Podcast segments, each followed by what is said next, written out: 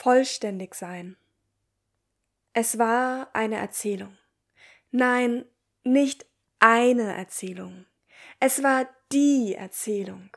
Sie handelte vom Glück, vom ganz universellen Glück, das jeder Person zuteil werden sollte.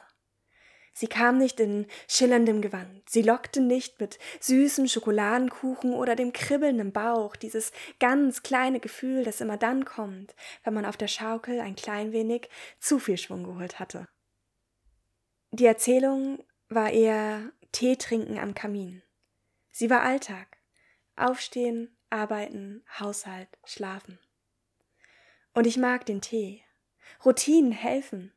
Doch ist das Glück? Ihr Versprechen war das Ankommen. Und es gab nur eine einzige Art. Sie haben sie vorgelebt, sie wieder und wieder erzählt, ankommen. Das hieß bei jemandem ankommen, bei einem Mann ankommen, einer Familie. Und ich folgte ihrem Rufen. Ich ignorierte den süßen Duft nach Schokoladenkuchen, der mich wie die Wespen im Spätsommer rief. Ich hörte auf zu schaukeln, denn dafür war ich längst zu alt geworden. Ich ging arbeiten. Ich trank Tee am Kamin. Und vielleicht sah es für andere sogar nach Glück aus. Doch es war nur ein Streben nach ihrem Glück, nach ihrer Erzählung von diesem einen universellen Glück, das doch jeder Person zuteil werden sollte. Ich malte es mir schon aus. Ich in einem wunderschönen Kleid. Er, denn natürlich war es ein Er, in schwarzem Anzug oder blau oder grau mit einer Fliege und einem so süßen Lächeln. Kitschig war es, so richtig mit Tauben, Blumen und Tamtam. Wir sagten Ja zueinander, zu einem Leben, Ja zu unserer Zukunft. Ich hab zu Philipp Poisel geweint, mit der Liebe in kitschigen Komödien gefiebert oder das, was uns eben diese Komödien als Liebe verkaufen wollen. Ich hab gesucht. Was habe ich gesucht nach ihm, nach mir, nach uns?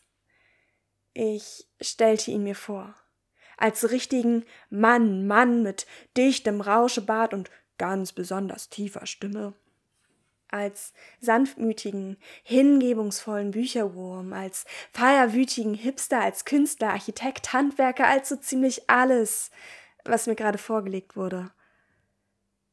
In meiner Vorstellung war er vor allem eines da. Aber eben nur in meinem Kopf, denn getroffen hatte ich ihn ja nicht. Und so trank ich noch ein bisschen mehr Tee, ein bisschen schneller. Ich gab mir noch mehr Mühe, es nach Glück aussehen zu lassen, das Glück zu spüren. Und ein, zweimal dachte ich, jetzt habe ich es auch, dieses universelle Glück, jetzt gehöre ich dazu. Doch es war nur das Spiegelbild eurer Erzählung. Also machte ich weiter und weiter. Ich füllte mein Leben mit Beziehungen, mit Affären, mit Dates. Ich sog jede Nähe in mich auf, die ich bekommen konnte. Ich stopfte mit ihr meiner inneren Rastlosigkeit ihre hässliche Fratze. Doch die Nähe ging.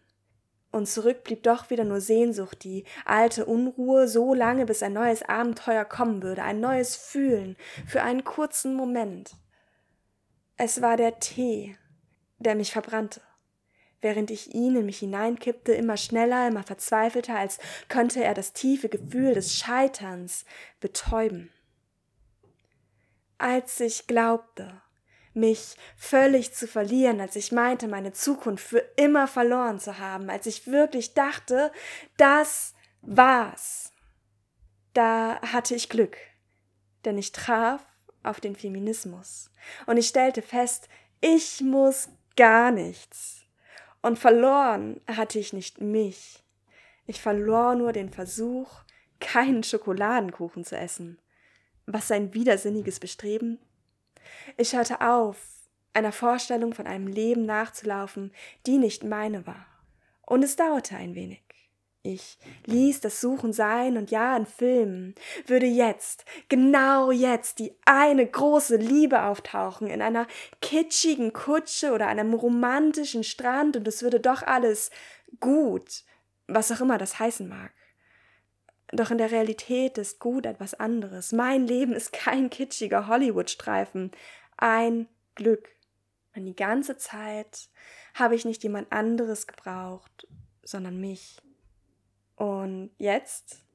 Jetzt gehe ich mit mir in diese Zukunft, auf ein paar Demos und zu allem, was sie noch bringen mag. Schokoladenkuchen esse ich am liebsten mit Freundinnen und ich schaukle mit ihnen um die Wette, bis wieder dieses Kribbeln seinen Weg in unsere Bäuche findet. Denn Liebe habe ich doch längst in meinem Leben und noch etwas. Die Sicherheit, dass ich mich vollständig fühle, ganz mit mir allein.